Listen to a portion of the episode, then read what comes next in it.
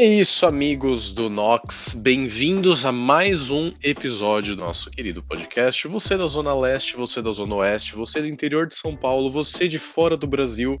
Seja muito bem-vindo a mais este episódio. E aqui comigo temos quem? A linda, maravilhosa Laura. Oi, tudo bem, Gabriel? Tudo certo por aí? Top com você. Tudo ótimo. Ainda estou meio zonzo da minha segunda dose da Pfizer, porém feliz, com o braço doendo, porém alegre. E seguimos. E se você não se vacinou ainda, vá se vacinar, porque é sua obrigação como cidadão ou cidadoa. Então vacine-se.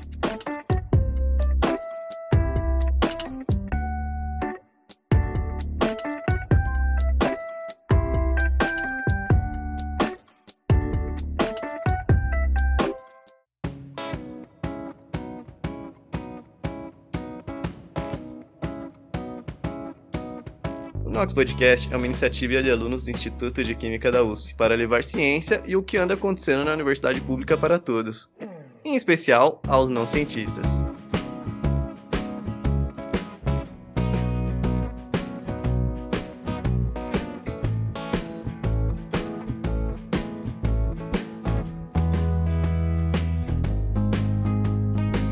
E no episódio de hoje, vamos falar um pouco sobre o tempo e como ele influencia a vida dos organismos, o dia e a noite. Esse tempo que passa rápido quando a gente está sem pressa e demora quando estamos ansiosos.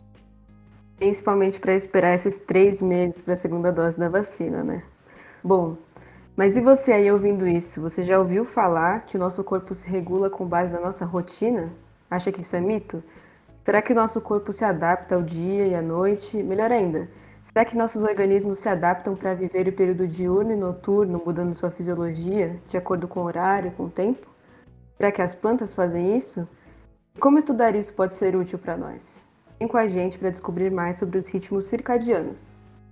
Hoje a gente recebe aqui o professor e pesquisador da USP, Carlos Rota, que vai falar um pouco pra gente sobre isso e talvez até o fim desse programa nós, afegãos médios, a gente pode entender um pouco por que, que o nosso sono desregula durante as férias. Um salve para quem troca o dia pela noite aí, tamo junto. Senhoras e senhores, eu sou Gabriel Santiago. E eu sou Laura Rezende e começa agora o Nox Podcast.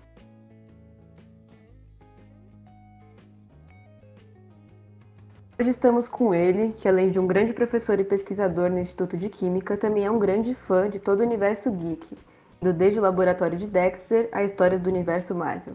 Ele que conhece muito bem sobre a rotina de plantas e como elas tentam lidar com os períodos diurno e noturno, coisa que nós estamos tentando fazer dia após dia. Com vocês, Carlos Rota. Olá, pessoal. É, Bem-vindos a todos, obrigado pelo convite. Estou muito feliz de participar do podcast de vocês. Valeu, professor. Obrigado demais por ter aceitado o nosso convite. Sempre uma honra para gente. E aqui no Nox a gente tem o costume de começar com uma, com uma pergunta que já vai assim na raiz. Por que, que você decidiu cursar ciências biológicas? É uma pergunta muito boa, na verdade, porque quando eu era criança, na verdade eu queria, eu passei por uma fase muito grande em que eu queria ser engenheiro, né? É porque eu venho de uma família que tem um monte de engenheiros, é, então eu só falava que eu precisava escolher que tipo de engenharia eu queria. Só que aos poucos eu fui começando a gostar ou a relembrar que eu gostava mesmo de ciência e aí eu decidi ser cientista.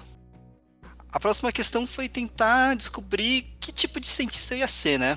Aí eu passei por uma fase de química, eu passei por uma fase é, bem curta de física, é, e aí eu fiquei conhecendo o curso de Ciências Moleculares da USP, né? Que é um curso muito interessante, em que você tem uma formação científica mais genérica. Só que é um curso que exige que você entre numa graduação primeiro, e depois de algum tempo você pode ingressar nesse curso. É como se fosse um curso dentro de um curso, né? E aí, diante de todas as opções, eu acabei optando por biologia. É, na época eu li um livro maravilhoso chamado Diversidade da Vida, do Edward Wilson. É, e é um livro que você lê e, e, assim, você fica emocionado ou pelo menos para alguém que, que vai ser biólogo, você fica emocionado. Assim, só no começo ele começa descrevendo é, como que é a noite numa floresta tropical e é um cientista fabuloso, provavelmente um dos melhores cientistas é, do século passado, é um dos cientistas, um dos melhores biólogos, né? Ele foi responsável por várias teorias importantes. É, quando eu li esse livro, eu falei, não, então eu vou entrar pelas ciências biológicas e depois eu entrar nas ciências moleculares. Só que eu entrei nas ciências biológicas e eu gostei do ambiente, eu gostei dos colegas e acabei ficando. Né? Então, essa foi meio que a trajetória minha. Eu passei por uma fase com essa mente de engenheiro, mas eu decidi virar cientista e acabei decidindo pela, pela, pela, biolo, pela biologia, né? É, todo mundo teve essa, essa etapa de descoberta, né? Descobrir qual curso quer fazer e aí se apaixona por todos. No fim das contas, vai para algum que geralmente não tem nada a ver, né? É. Bom, professor, falando em paixões, a gente viu que você adora esse universo geek e a gente queria saber como foi ser esse pai nerd para os seus filhos. Você foi aquele pai que influencia os filhos a gostar desse universo também? Pois é, né? Eu tenho um, um filho de 11 anos e um filho de 5 anos. Na verdade, é uma coisa natural, né? É, eu acho que se você tenta influenciar seus filhos, você vai se dar mal, porque não vai dar certo. Mas só por eles verem você consumindo as coisas, se interessando pela, pelo, por uma série ou por outra coisa, eles acabam também é, ficando curiosos, né? Mas pra você ter ideia, o meu, o meu filho mais velho não gosta nada, por exemplo, de Star Wars. Ele não dá bola para isso. E o mais novo é engraçado que ele gosta, por exemplo, de caça-fantasmas, que é uma coisa totalmente inesperada, né? Ele tá super ansioso pro filme que vai sair até o final do ano. Caramba, que show. Aí, a gente vê a influência que, o, que os pais têm na, na, vida dos filhos, né? Durante essa trajetória, né? Fala um pouquinho, antes da gente entrar no assunto mais pesado de biologia, qual foi a série, programa, enfim, filme que você curtia eh, quando era mais jovem, eh, assim, é, e te levou a ser um geek? Olha, é, é, eu até mencionei o Caça-Fantasmas porque é um, é um, orgulho que eu tenho, né? Não foi uma influência direta, mas quando eu era criança eu adorava Caça-Fantasmas. É, era uma dificuldade, ele passava só no domingo, na hora do almoço, e frequentemente ou eu estava na casa dos meus avós e aí meu avô tinha, era dono da TV, ou a gente saía para almoçar e quase nunca conseguia fazer o videocassete gravar o, o, desenho, né? Então eu adorava Caça-Fantasmas, mas eu tinha consumido em doses muito homeopáticas. É, e, e, parte do que eu gostava era porque tem todo esse negócio deles serem cientistas que pegam e constroem equipamentos e vão para ação e pesquisam e depois pegam os fantasmas diferentes. É, eu sempre gostei desse negócio, né? De, do desconhecido e tal.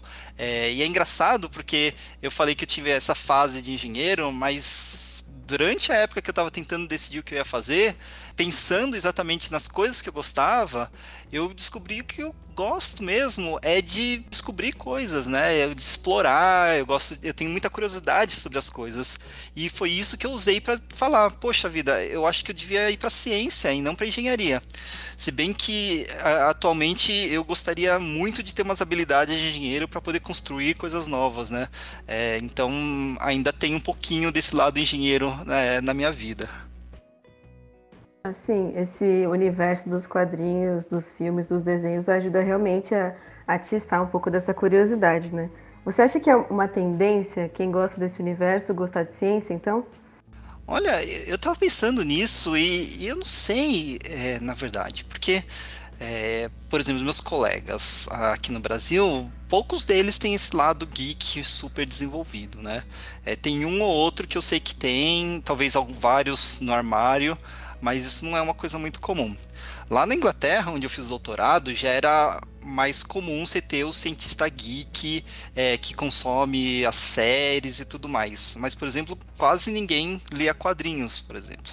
Então, é, é, engraçado, porque a gente tem essa visão que o cientista vai ser nerd, e não é uma coisa muito comum, na verdade. Eu não sei quanto, como tá agora entre seus colegas, mas é, não tem essa relação, né? Mas uma coisa que acontece é que no universo geek, né, você encontra é, coisas que interessam para quem, é, quem gosta de ciência, né? Você tem vários, vários desenhos, vários filmes, livros que passam pela ciência. E nem sempre a gente encontra isso em, em outros lugares, né? É, não tem um cientista na novela, por exemplo. Então, é, quem gosta dessas coisas acaba indo para esse lado porque é onde está o conteúdo que você, você, você fica interessado.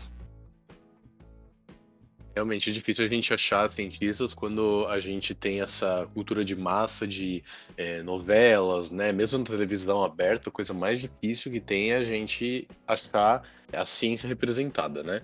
Indo agora um pouco para a parte acadêmica da, da sua trajetória, a gente viu que, que você fez, é, iniciou a sua carreira na, na USP, né, no curso de Ciências Biológicas, mas você chegou aí para Inglaterra. Como que foi essa, essa trajetória de entrar na USP até ir para outro país?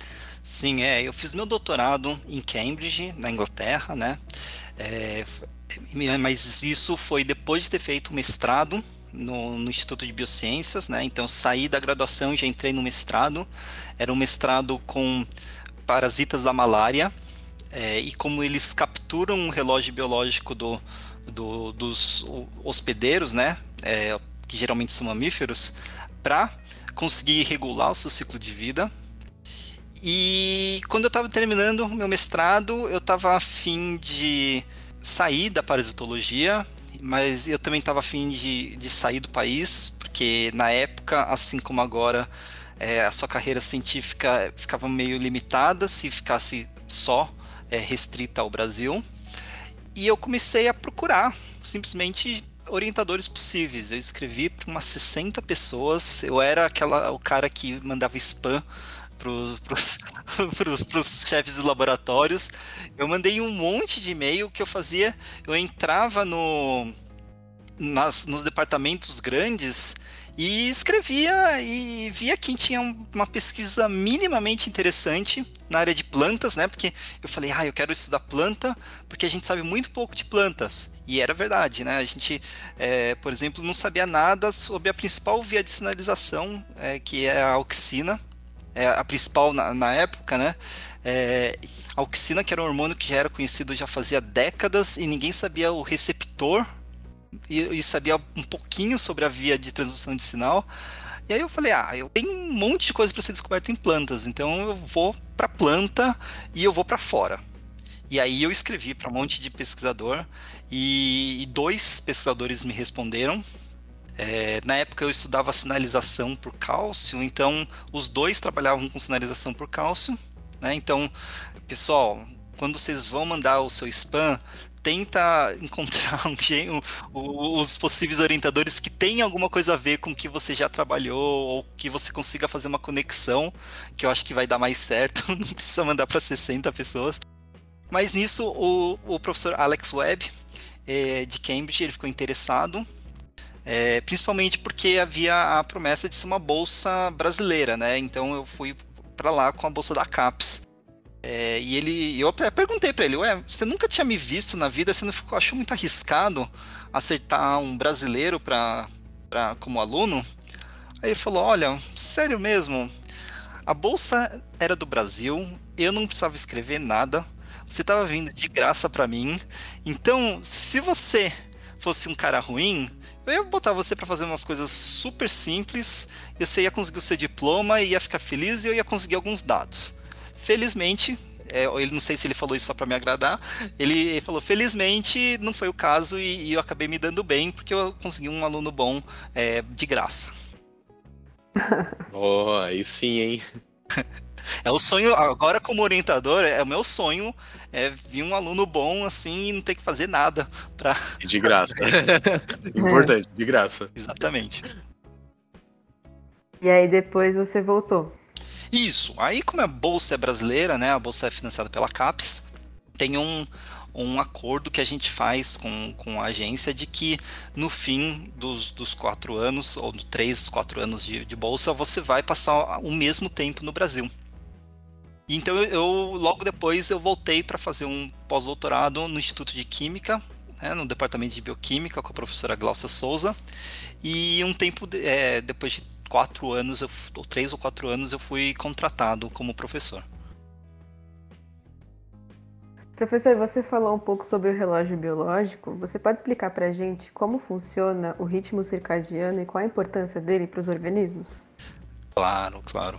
É, o ritmo circadiano é, um, é uma regulação que existe no nosso corpo que é muito importante, sabe? É, e é, o que é interessante é que ela é uma coisa interna, é, é, não é uma coisa que existe, que é uma influência do, do ambiente, por exemplo. Então, por exemplo, é, todo mundo sente fome na hora do almoço ou ao redor da hora do almoço. Todo mundo sente sono durante a noite. Né? Todo mundo eh, fica meio bem mal da gripe no fim da tarde, quase no começo da noite. E tudo isso acontece por quê? Porque o nosso corpo ele possui um ritmo durante o dia. Tá? E é esse ritmo que faz a gente ter fome, é, na hora do almoço, ter sono de noite, que faz a, a, a nosso, nossa doença ficar um pouco mais, mais forte no fim do dia. E a gente chama né, é, os mecanismos que controlam esse ritmo de relógio biológico. O que é interessante é que se a gente for para uma caverna onde está tudo escuro, com a mesma temperatura o tempo todo, a gente vai continuar mantendo um ritmo. Porque esse ritmo que a gente tem, ele não é determinado só pelo ambiente, ele também é determinado por esse mecanismo que a gente chama de relógio biológico que está dentro do nosso corpo. Né? É, eu estudo o relógio biológico de plantas. Né? Como que esse relógio ajuda uma planta a crescer mais e melhor. É, então, por exemplo, é, as plantas, eu, eu, acho que todo mundo sabe que elas usam a luz do sol, elas convertem a luz do sol em energia química, né? Então elas fazem o próprio alimento, que a gente gosta de falar, né? Então elas precisam do sol. Como elas precisam tanto dessa fonte de energia, elas se preparam para amanhecer produzindo a maquinaria necessária para fazer fotossíntese antes do sol chegar. Então, com isso, elas acabam economizando uns, sei lá, uns 30 minutos, uma hora de preparação e que elas poderiam estar perdendo a luz solar, né? Então, quando a gente faz os nossos experimentos, a gente vê que a planta lá, uma hora antes de amanhecer, ela ativa todo, toda a maquinaria necessária para fazer fotossíntese e ela está pronta para começar assim que amanhecer. Isso é uma vantagem muito grande né? As plantas que podem fazer isso, elas ganham algumas horas de fotossíntese comparados com quem com a planta que não tem essa, esse poder de previsão. Da mesma forma, durante a noite a planta não tem a fotossíntese. Então, que, como que, que ela faz? Ela armazena o amido, né, que é uma substância que inclusive, por exemplo, é a maisena é amido de, de milho, né? Ela armazena isso para usar durante a noite. Só que é, para a planta saber quanto de amido ela pode usar, ela tem que saber a duração da noite. E o que é muito fascinante é que as plantas elas produzem exatamente a quantidade de amido que elas vão precisar de noite e durante a noite elas usam esse amido numa velocidade constante, de modo que quando ele estiver acabando, amanhece. É, então são é incrível. Absolutamente impressionante. A gente não sabe ao certo como que ela faz isso. A gente sabe que tem um relógio, mas é, é muito legal isso. E tem várias outras coisas que as plantas e os animais e a gente faz usando esse relógio interno. Caramba, realmente inacreditável. A, a, planta sem, como assim, nós leigos chamaríamos, né? Sem órgãos do jeito que a gente tem, então ela, a planta não enxerga, a planta não ouve, É, a gente entende agora que ela, as plantas conseguem sentir um tipo de dor, né? Algo como se fosse dor, mas sem assim essa, esses receptores externos que a gente tem, ela consegue ter um mecanismo muito semelhante ao nosso. Isso é, é simplesmente fantástico. Por exemplo, é, você está falando de plantas, mas elas são os únicos organismos nessa área? Ou a gente tem outros? Tem alguns organismos que eles são mais estudados do que, do que outros? Sim, é. Bom, o relógio biológico ele é encontrado em basicamente quase todos os organismos que vivem na superfície da Terra, né? Planta, fungo, inseto, é, mamíferos. Então, então, por exemplo, você pega um morcego, ele vai ter um relógio biológico. Você pega um, algumas bactérias no solo, tem relógio biológico. Onde a gente olha, a gente encontra esse mecanismo. O que é engraçado é, é que eles funcionam de modo muito semelhante, mas geralmente as engrenagens, né, os componentes desse relógio, eles são específicos para grandes grupos. Tá? Então, o, o que é interessante é que as pessoas usam vários organismos para estudar o relógio biológico. E, como em toda a ciência, a gente usa um, grupo de organismos que chamam organismos modelo. O que, que é organismo modelo? Né? É assim, um conjunto de cientistas escolhem estudar mais a fundo um organismo para que todos, todas as pesquisas se concentrem nesse, nesse mesmo organismo, de modo a gente conseguir comparar os resultados e conseguir construir um entendimento maior. Então, e a partir desse organismo, a gente começa a estudar, comparar o que a gente encontra no organismo modelo com outras espécies.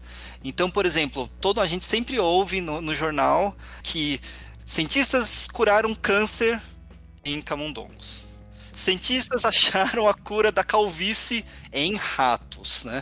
Por quê? Porque, por exemplo, o rato e o camundongo, eles são organismos modelos para mamíferos. Né? Tem outros organismos, por exemplo, a mosca de fruta. Né? Quem, quem aprendeu sobre genética já deve ter ouvido falar de experimentos utilizando moscas de fruta, que são um organismos modelos muito interessantes para insetos. E no caso das plantas, a gente usa um, um organismo cuja espécie é chamada de Arabidopsis thaliana, tá? que é uma planta da família das mostardas, da família do é, da couve, por exemplo, né? que são as brássicas. E ela é uma planta muito bonitinha que ela tem, sei lá, uns 4 centímetros de diâmetro no máximo. E por quê? Porque um organismo modelo, ele tem um bom organismo modelo, ele tem várias características. Uma delas é que ele não ocupe muito espaço. Né? Não adianta nada a gente ter girafa como organismo modelo, que não vai dar para a gente ficar mantendo no laboratório. Então a gente procura um organismo pequeno, um organismo que tem um ciclo de vida curto, né, que a gente consiga ter várias gerações para fazer estudos genéticos e que, que seja muito simples. Né? Então, a Arabidopsis é uma planta extremamente simples comparada com as outras plantas e ela tem um ciclo de vida de uns 3, 4 meses, o que para uma planta é muito rápido. Tá? Então, e, e, o que a gente sabe de relógio biológico em plantas, por exemplo, é quase tudo descoberto em Arabidopsis thaliana. Bom, professor, falando um pouco de especificidades, você pode explicar para a gente o que são fitocromos, proteínas CRY1 e CRY2 e qual a relação entre eles e o ritmo circadiano das arabidopsis? O Gabriel falou sobre a ausência de órgãos em, em plantas, né? E, e é, é eu estava pensando exatamente nisso quando ele falava. O, o, o que a gente não consegue, a gente dificilmente faz essa transição mas, por exemplo, numa planta, as folhas são um tipo de órgão. As flores, um tipo de órgão, a raiz, um tipo de órgão. Então elas possuem órgãos, só que é, é, a gente não consegue muitas vezes perceber porque. Não é o que a gente espera, né? Não, é o que a gente espera, exatamente. É, completamente diferente. e da mesma forma, as plantas, elas conseguem, elas têm mecanismos para detectar luz, elas têm mecanismos para detectar vibração, Gabriel falou de dano, é, elas percebem umidade, elas percebem uma série de coisas, né? Que a gente muitas vezes não, não se liga, né? Gravidade, por exemplo. Então, acho que muita gente já viu que as plantas crescem em direção à luz. Né? Elas fazem isso porque elas conseguem perceber a luz e a direção que, ela, que a luz vem e também conseguem descobrir, uh, perceber a qualidade da luz que vem. A planta consegue escolher, então? Escolher é um termo meio difícil para falar, né? Mas ela consegue perceber diversos tipos de luzes e tem algumas luzes que ela prefere, né? Então, por exemplo, é, no caso do fitocromo, o fitocromo ele é um sensor de luz vermelha na planta. A, o CRY, né, que a gente chama de criptocromo, né, ela é um sensor de luz azul. No caso da, do, do tropismo, né, que a gente chama do fototropismo, ou seja, do movimento em direção à luz, as plantas usam um outro receptor chamado fototropinas, que também são receptores de luz azul, mas são diferentes dos criptocromos. Então, como que ela usa, por exemplo, o fitocromo e o criptocromo? Ela usa, por exemplo, para regular o crescimento dela. Vocês conhecem o broto de feijão, o moyashi? Sim. Não sei se vocês já se perguntaram o que, que é, que diabos é o moyashi. Não, o broto de feijão, eh, pelo menos eu só conheço lá o que a gente, que a gente come na, na comida oriental, né? Que lá é maravilhoso. Então, é que tem uma textura super diferente. O broto de feijão, ele é um simplesmente um, um, feijão que foi crescido no escuro. Então ele tem toda uma característica de uma planta crescida no escuro. Ela é comprida, ela não tem, não tem clorofila, né? então tem todo aquele aspecto. Quando você dá luz para essa planta, em poucas horas ela fica completamente verde e começa a abrir suas folhas. Né? E que, quem, quem que dá esse sinal? é o fitocromo. Isso em horas, não dias. Não, em horas, em horas. Eu diria até dependendo da planta, é que eu não sei o feijão, mas dependendo da planta, em alguns minutos você já começa a ver uma transformação da planta. Por quê? Porque essa é uma estratégia da planta, ela conseguir, por exemplo, se ela germinar no solo. Uhum. Então, em vez de gastar a energia que ela tem. Se, se, se a semente está enterrada, ela não vai ter luz, né? Então. Não vai ter luz ela tem energia armazenada na semente e usa essa energia para crescer. Por quê? Porque a, a, esperança é ela conseguir crescer e, e, e, conseguir chegar num lugar onde tem luz. E aí, quando chega a luz, ela se fica esverdeada, ela pode investir o recurso dela em, em, clorofila e em expansão foliar. Não adianta ela expandir as folhas debaixo da terra, ela só vai machucar esse órgão. Né? Então, isso é uma das funções do fitocromo. E no caso, tanto o fitocromo quanto o criptocromo, eles ajudam a regular o relógio biológico. Tá? Porque a, a, apesar do relógio ser um mecanismo interno do, da, da, planta e dos outros, é, dos outros seres vivos, ele é regulado por ritmos externos. Tá? E o fitocromo e o criptocromo ajudam nessa regulação. É, os ritmos externos, por exemplo, falou da a duração do dia pra gente saber a hora que a gente sente fome para o almoço. Né? Exatamente, né? a duração do dia, a tempera os ritmos de temperatura, tudo isso regula é, o relógio biológico. E essas, essas plantas, a gente, a gente já conseguiu entender que, que cada planta ela tem uma, uma, uma certa característica, mas é, fala pra gente, professor, o que, que são plantas de dias curtos e plantas de dias longos? Isso, isso impacta de alguma forma esse, esse ritmo circadiano, então esse ritmo diário do, do, do organismo? Sim, olha só que interessante. É, um, o relógio ele é um medidor de dia, né? Então ele mede as horas ao longo do dia. Ele não é um relógio, por exemplo, que muitas vezes as pessoas me perguntam sobre ciclo de vida. Né? A planta não mede exatamente quantos dias ela vive, ela mede dia após dia e tem mecanismos de medir o crescimento, mas ela não sabe quantos dias ela viveu. Né? A mesma coisa, ela não consegue, então, se ela não consegue contar os dias, ela não consegue saber quanto tem, se passou um mês, se passou dois meses desde que ela nasceu. Né? Mas a planta, utilizando o relógio, ela consegue saber se os dias estão ficando mais longos ou mais curtos. Certo? E o que, que acontece quando o dia fica mais longo? Quer dizer que o verão está chegando quando os dias estão ficando mais curtos, o inverno está chegando. E a planta, ela basicamente marca o horário do, do, do anoitecer ou do amanhecer e No dia seguinte, ela espera que o amanhecer ou anoitecer aconteça no mesmo horário, né? Tantas horas depois do, do amanhecer. Se não acontecer, isso dá um sinal para ela.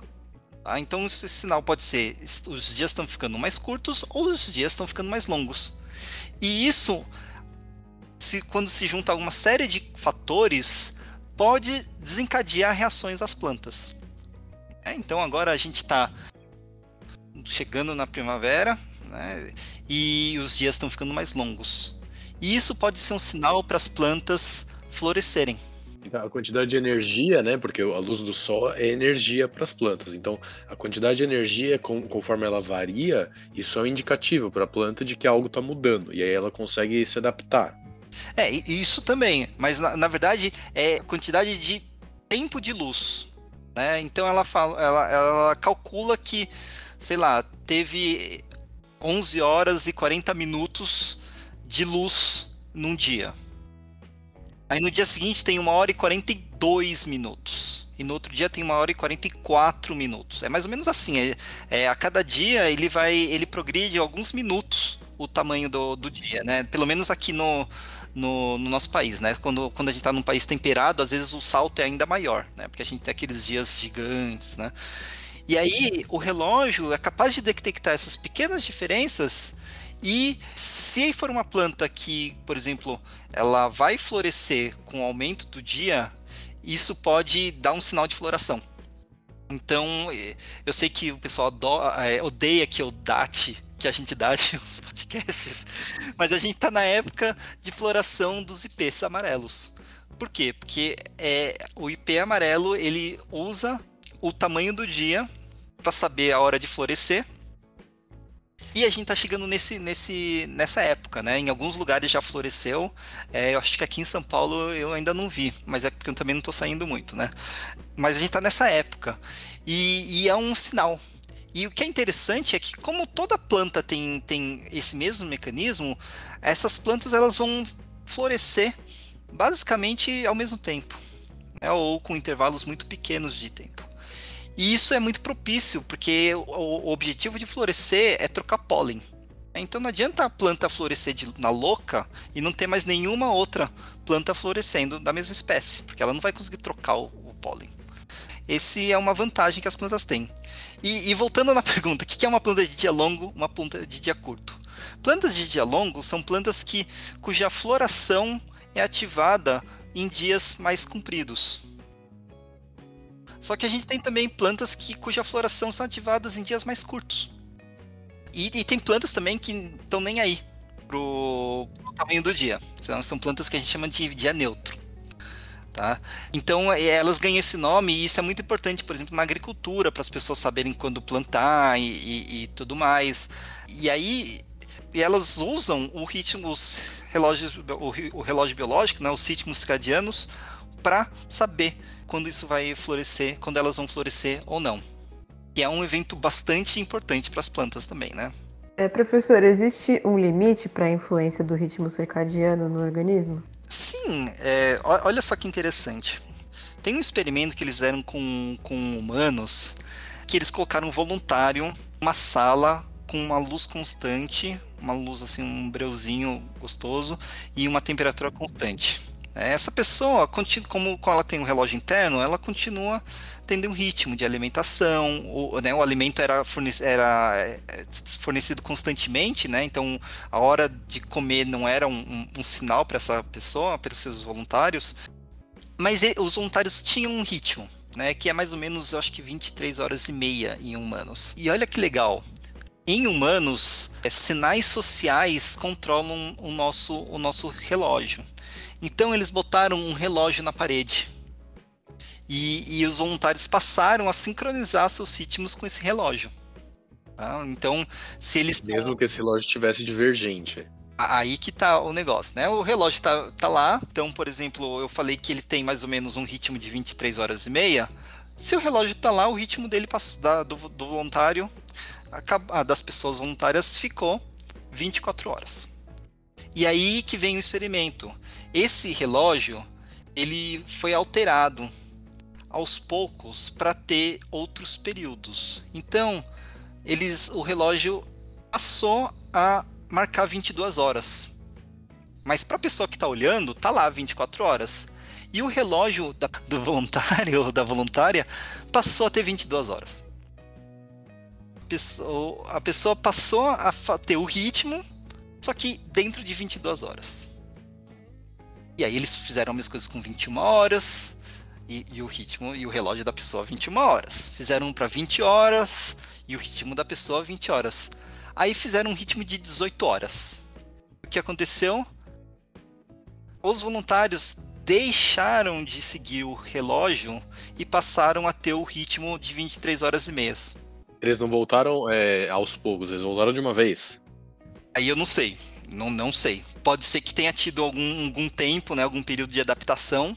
Então, a gente consegue é, mexer no relógio das pessoas, mas a gente não consegue, mas tem um limite, né? Então, e aí tem a outra pergunta, né, que é se há um limite para a influência do ritmo circadiano sobre o organismo.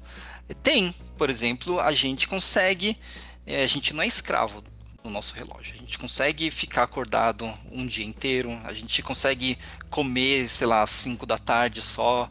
Então, o relógio ele controla a gente, mas é, a gente consegue sobrepor a essas vontades. Né? Não é uma, não é imperativo. E, e nos organismos também isso acontece. Por quê? Porque muitas vezes o ambiente, apesar de ser um ambiente rítmico, ele não é extremamente previsível, né? Coisas acontecem. Então, às vezes a gente tem um período de uma manhã extremamente é, quente do nada, ou um fim de dia extremamente frio do nada, as coisas acontecem. E aí, o sinal externo ele consegue sobrepor a programação do relógio. Né? Então, a planta ela está programada, por exemplo, para é, ter uma resistência ao frio maior no meio, no fim da noite. Mas se tem um frio durante o dia, ela passa a desenvolver a resistência ao frio nesse horário. Tá? Tem um experimento com amido, que eu falei da produção de amido, que, que a planta produz exatamente o amido que ela precisa durante o dia e consome exatamente essa quantidade durante a noite. Eles adiantaram a noite no experimento, em 4 horas. A planta passou a consumir o amido numa velocidade diferente do que, ele tava, do que ela estava consumindo antes. E o mais interessante é que essa velocidade na, que ela, do consumo do amido é exatamente o tempo que daria às 12 horas de noite, né? A planta estava em 12 horas de claro, 12 horas de escuro, mas mais às 4 horas. Então, uma programação fez com que a, a externa, uma, uma influência externa fez com que a planta ajustasse o ritmo de consumo de amido para que o amido não acabasse antes do amanhecer seguinte mantendo a ideia do, do ritmo circadiano, aqui vou trazer uma informação nova. Há alguns, alguns anos, a BBC Brasil publicou uma, uma notícia muito interessante. É, foi um especial para BBC Future, é, escrita pela Linda Guedes. Ah, o título da notícia é O que aprendi vivendo praticamente à luz de velas e como isso mudou a minha vida. Basicamente, um resumo muito rápido dessa notícia a, a jornalista mostra que a utilização de luz artificial nas nossas vidas, né, enquanto sociedade, compromete o, o, nosso sono, né, o nosso relógio biológico. E ela fez um experimento em que ela passou um determinado período de tempo sem nenhum contato com a, a luz artificial, quer seja de televisão, computador, celular ou mesmo lâmpadas. E ela só viveu esse período com a luz natural. E acabou que o relógio biológico dela é, se mostrou alterado, né? Te, teve algumas alterações. E ao longo do estudo, ela encontrou relatos que na Idade Média, ou mesmo na Idade Moderna já, as pessoas não dormiam exatamente oito horas seguidas, como é o, o usual, ou pelo menos alardeado hoje em dia. As pessoas dormiam um período acordavam no meio da noite, iam fazer algum tipo de atividade e depois voltavam a dormir. Então o sono era dividido, era particionado dessa forma. A minha pergunta é: dado o avanço civilizacional, tecnológico que a gente tem, o ambiente que a gente está inserido em relação a luz pode afetar o nosso relógio biológico a um nível, digamos, evolutivo? Então, nós estamos evoluindo para absorver essa mudança e ter luz artificial enquanto seres vivos? É possível que isso aconteça? Olha, então tem, tem várias, várias coisas para serem discutidas, né? Realmente, por exemplo, as luzes artificiais, elas mudam o nosso padrão de sono e elas mudam o que, o, como o nosso relógio percebe os ritmos, né? Isso realmente é um fato. Tá? Algumas pessoas, por exemplo, provavelmente as que são mais sensíveis à luz, elas podem até ter distúrbios do sono por causa disso, né? Então, inclusive, as pessoas recomendam se você tem problema para dormir, para evitar telas muito iluminadas uma hora antes, é você já reduzir a, a, iluminação da sua casa várias horas antes de dormir, exatamente para preparar o organismo para esse sono, né?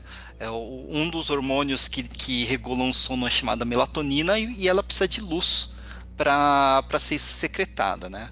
Então, realmente, por exemplo, se a gente a luz ela altera o nosso relógio, o nosso padrão de sono.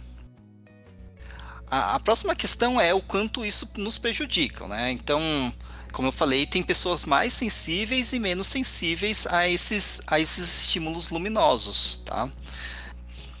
A questão da, do sono bifásico, né, que, que eles falam, que, que o pessoal dormia e acordava no meio da noite, ficava uma ou duas horas fazendo atividades e dormindo de novo, ela é muito curiosa, ela sempre aparece essa história, mas até onde a gente sabe, isso pode ser um, pode ter sido um evento muito mais social do que e cultural do que exatamente algo natural do ser humano. Tá? Isso é, é o que a gente é o que tem parecido pelos estudos, né? é os indícios, né? Então, é, por exemplo, isso não é uma coisa que a gente encontra em, em outras sociedades. Né? Isso é uma coisa que apareceu numa época em alguns relatos, né? Então, no momento, a gente acha que pode ser algo mais cultural e mais social. E, e aí a terceira parte, que é se isso pode mudar, nos mudar evolutivamente, né? Eu acho que a, a chave dessa parte é, é, entender que as transformações evolutivas elas acontecem gradualmente ao longo de muitas gerações. Né? Então a gente simplesmente não tem geração suficiente para para que esse tipo de, de mudança afete a estrutura da população. E tampouco, é, eu acho que se a gente pensar na sociedade humana e com todas as todos os modos que a, que a sociedade humana muda, aquisição de recursos e outras coisas, eu ainda chutaria que dificilmente isso vai ser uma mudança que vai ser incorporada. Né? Mas, é, obviamente, sei lá, o que, que, que pode acontecer em mil anos ou dois mil anos se a gente durar o, tudo isso de tempo, né? Mas, mas olha que interessante, existe geneticamente, não, existe socialmente pessoas que gostam de dia e tem pessoas que preferem a noite. E a gente encontra marcadores genéticos que mostram que o relógio pode favorecer um certo tipo ou outro, que a gente chama de cronotipos, né? Então, nem sempre aquele colega que sempre dormia nas aulas de manhã era um colega vagabundo. Às vezes é porque realmente o relógio biológico não favorecia que ele estudasse naquele horário. Tá? É... Agora, se isso é uma coisa que, que, sei lá, se a gente, como a gente obriga as nossas crianças estudarem de manhã, será que isso vai impactar o fitness dela? É, eu acho que eu fico meio cético. Eu acho que outras coisas têm impacto muito maior no nosso fitness do que, do que você acordar, tá, tá mais alerta de manhã ou à noite, outras coisas, né? Eu acho que, que a, a, o ser humano, ele, de muitas formas, ele consegue prevalecer em cima dessas, desses parâmetros. Atenção, amigos, se você não acordou para aquela aula de manhã, não é culpa sua, é culpa do seu relógio biológico. Olha lá, vai, levar um, bilhetinho pro professor falando. É, quem falou foi o professor Carlos Rota, aqui, ó, tá comprovado, eu tenho provas É, agora, principalmente agora no EAD, né? Você tão perto da cama do computador. Eu vou pedir para não cortarem a parte de que a gente consegue treinar o nosso relógio uma hora ou duas horas, mas realmente às vezes não favorece mesmo. Assim, é, da mesma forma quem teve aula comigo. Você, é, você, não teve aula comigo de noite, não, né? Foi, foi de noite. Foi de noite. Foi de noite e a gente tinha, tinha aula ao vivo ou não? Era gravada. Era gravada, né? Porque é, quem teve aula comigo de noite sabe que começou a passar das nove da noite, eu já começo a falar meio que lé com cré, não falo nada, começo a chamar, como, como diz o, o, o pessoal é, do interior, eu começo a chamar Jesus de Genésio e começo a confundir tudo. Porque a minha, minhas faculdades mentais realmente elas ficam abaladas, elas ficam abaladas, né? Porque eu não sou uma pessoa muito de noite. Então tem isso, né? Eu, é, como eu falei, dá para treinar. E, você falou, chegou a mencionar sobre estudos genéticos, né? Então, isso já dá o tom da nossa, nossa própria próxima pergunta.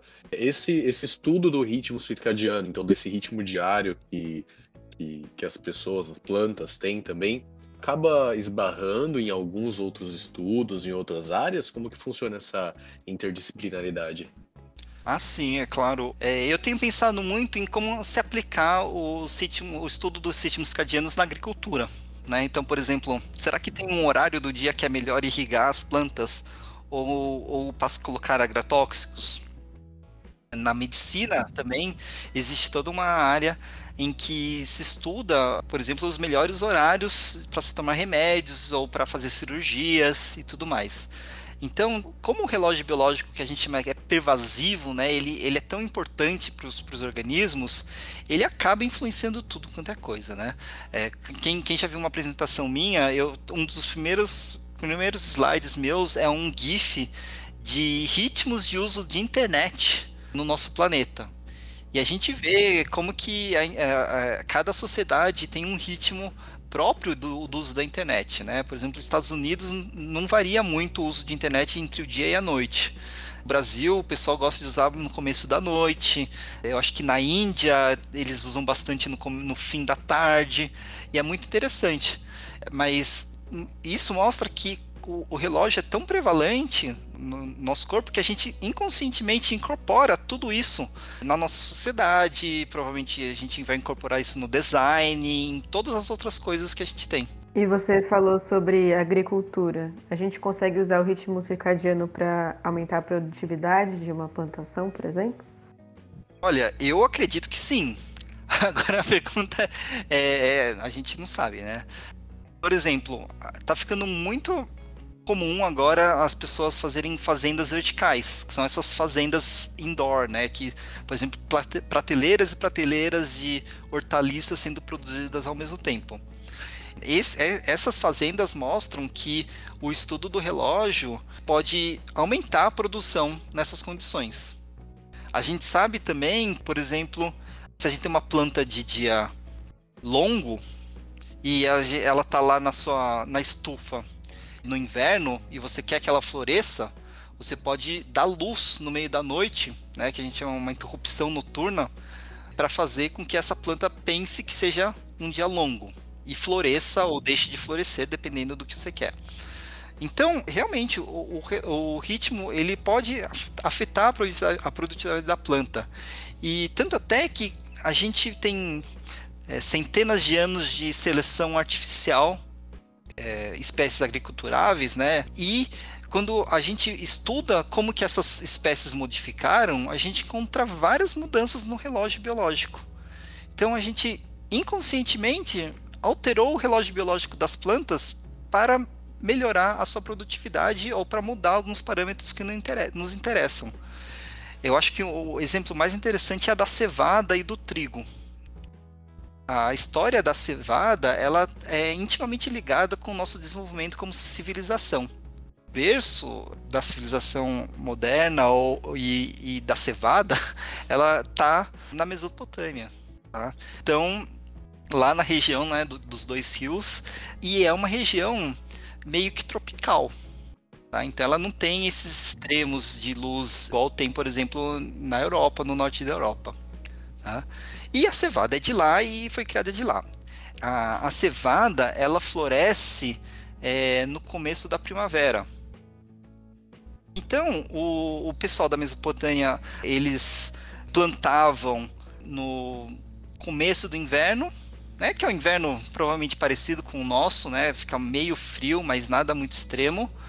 E durante o inverno a planta crescia, dava o começo da primavera, ela florescia e lá, eu acho que no, no fim da primavera, é, eles colhiam a cevada para fazer o que eles quisessem. Né?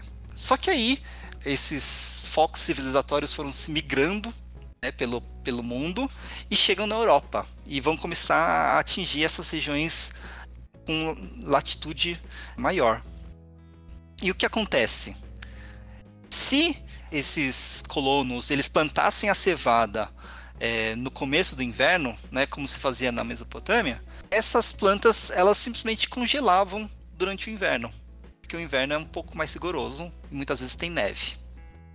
Se eles plantavam no fim do inverno, essas plantas cresciam um pouquinho só, vinha a primavera e dava o sinal de florescimento. E elas floriam e produziam super pouca semente, porque elas não tiveram tempo para crescer. E o que aconteceu? Indiretamente, alguém encontrou uma planta que, que não seguia essa lógica. Que em vez de florescer no começo da primavera, ela continuava crescendo. E essa planta era, é, começou a ser muito importante para os colonos né, que começavam a colonizar a, o norte da Europa. Porque eles podiam plantar no fim do inverno, chegava a primavera, eles não floresciam, continuava a crescer durante a primavera e eles acabavam colhendo no começo para o meio do, do verão. É, é, essa variedade de, de cevada e depois também teve uma variedade de trigo com características semelhantes se espalhou por todo o norte da Europa. E hoje a gente sabe que a alteração que permitiu que se colonizasse o norte da Europa, né, porque sem comida você não consegue colonizar esses lugares, foi uma alteração do relógio biológico. Porque então um gene do relógio biológico foi alterado de modo que a planta deixou de ser uma planta de dia longo, passou a ser uma planta neutra, e aí eles conseguiram plantar para colher a cevada no verão. Isso trouxe segurança alimentar para os colonos que permitiu com que eles se espalhassem por toda a Europa. A gente vê aí que teve uma influência muito grande na agricultura da parte humana, foi algo assim mais natural, né? Foi uma adaptação é, em relação à, à latitude que, que mudou. Mas tem alguma forma da gente mudar esse, esse ritmo quimicamente? Olha, é, é interessante. É, existem alguns umas substâncias que conseguem alterar os ritmos das plantas, por exemplo. Uma delas chama nicotinamida, que ela aumenta o período da planta. Tá? É, só que é, é, difícil pensar num uso exatamente para isso. É muito mais fácil manipular as condições de luz da planta ou não. No nosso corpo, no, nos seres humanos, a melatonina é um hormônio que regula né, o nosso sono e ela regula o relógio biológico de quase todos os nossos órgãos. E existe uma discussão sobre se realmente você tomar melatonina ajuda ou não a regular o seu sono. Tá? Eu vou, vou, vou ficar em cima do muro nessa. Mas coisas como, por exemplo, cafeína, ela consegue é, mudar nosso nossa percepção de alerta, isso acaba alterando os nossos ritmos.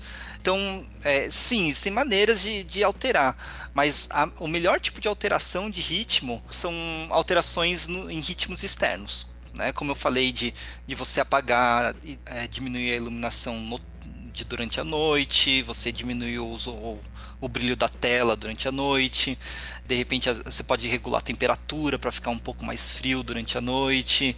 E essas são maneiras muito mais eficazes de você regular o nosso ritmo do que intervenções químicas. Acaba que essas intervenções são químicas, só que não externas, né? Isso, você acaba alterando o funcionamento do, do, do, relógio, que ele é composto de proteínas, de compostos químicos, né? Então, internamente, você altera quimicamente o, o relógio. É, o que eu ia perguntar era sobre essa questão da luz. Por exemplo, para a produtividade das plantas, se a gente escolher uma determinada cor de luz, isso consegue influenciar na produtividade? Então, exatamente depende do tipo de, de cor, né?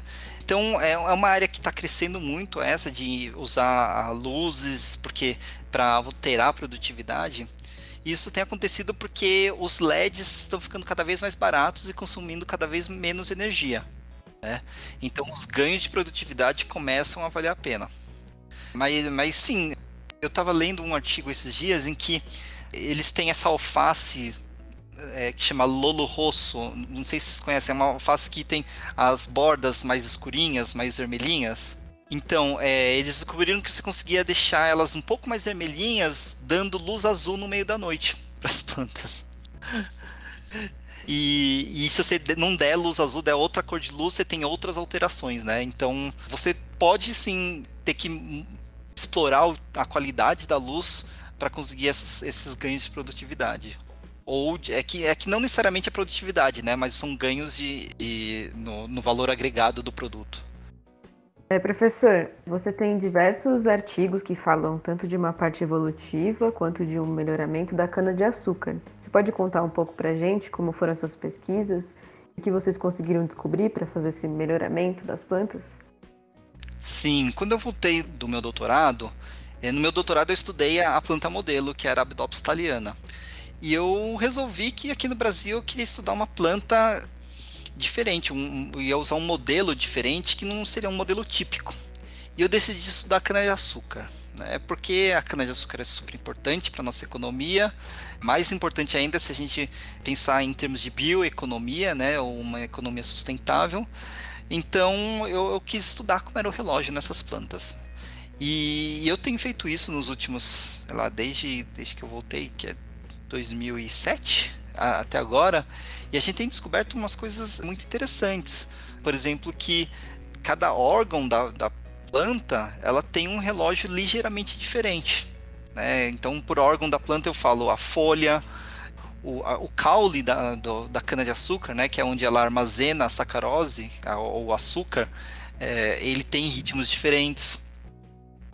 A gente recentemente publicou um artigo mostrando que o sombreamento das plantas, né, que ocorrem no canavial, né, quem já foi no canavial sabe que, que aquilo é super denso, né, então as plantas são super apertadas uma, uma do lado da outra, a gente descobriu que esse sombreamento ele altera o relógio biológico das plantas, porque as plantas percebem o amanhecer mais tarde, né, quando elas estão no meio do canavial. Então, são coisas como essa que a gente tem, tem descoberto, e agora a gente está tentando ver se ao longo do processo de melhoramento da cana-de-açúcar, a gente acabou alterando o relógio biológico. Né? Mais ou menos como aconteceu com o trigo ou a cevada. Né? A gente quer ver se algum fenômeno semelhante aconteceu né, nessa cultura.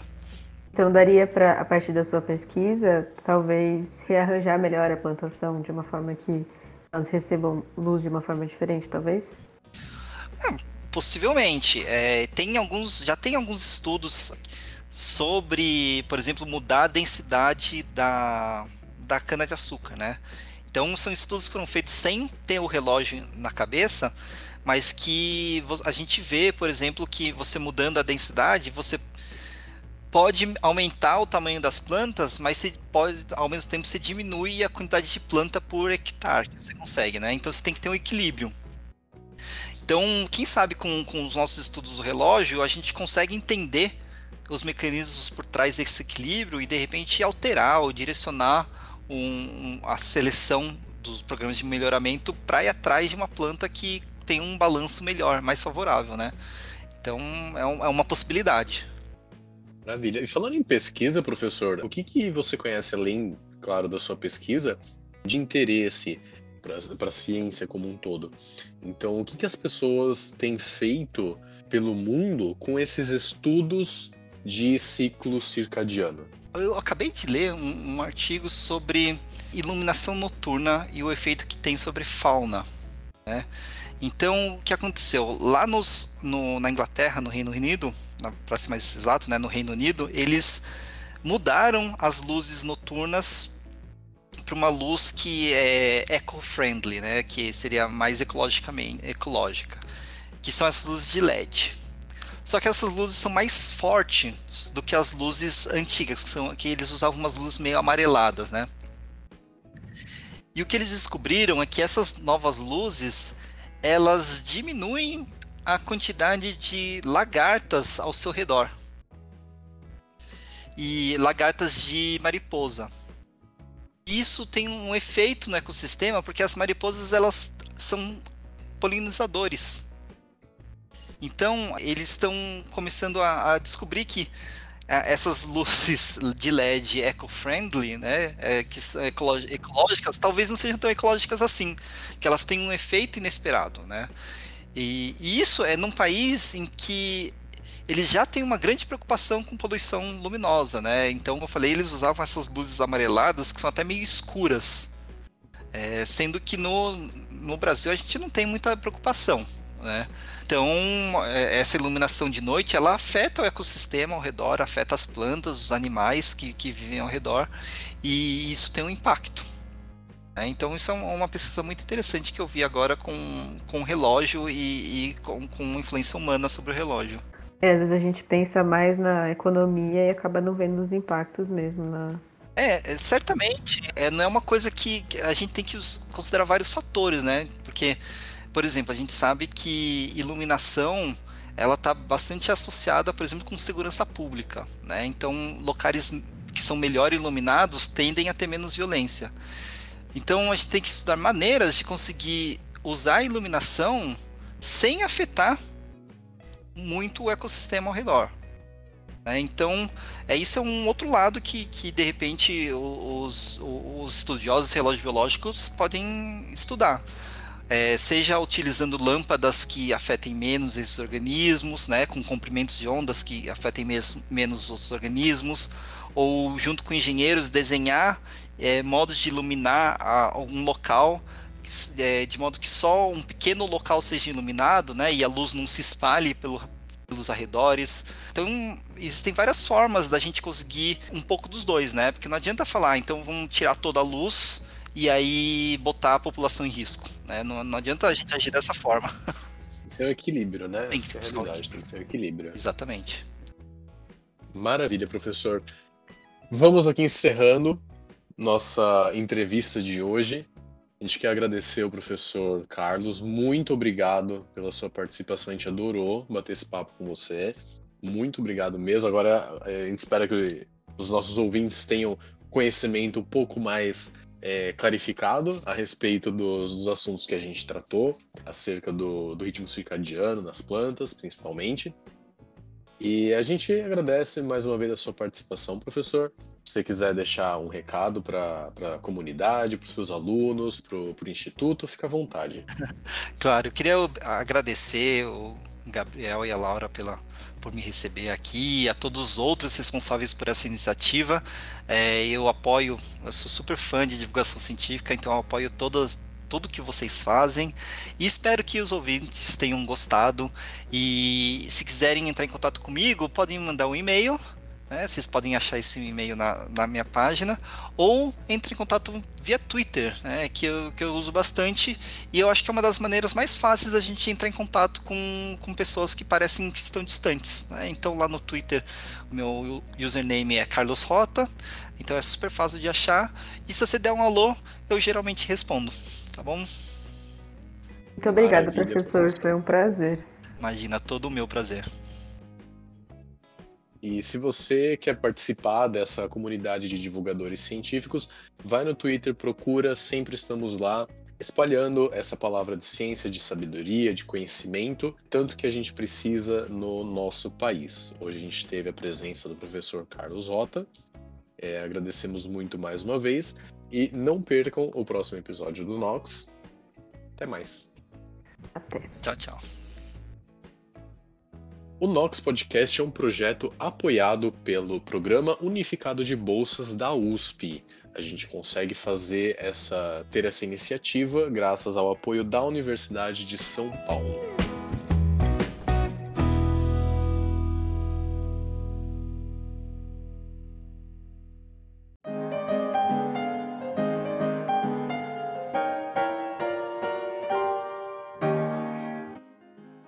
Siga a gente no Facebook, Twitter e Instagram, arroba NoxPodcast, e fique por dentro dos próximos episódios.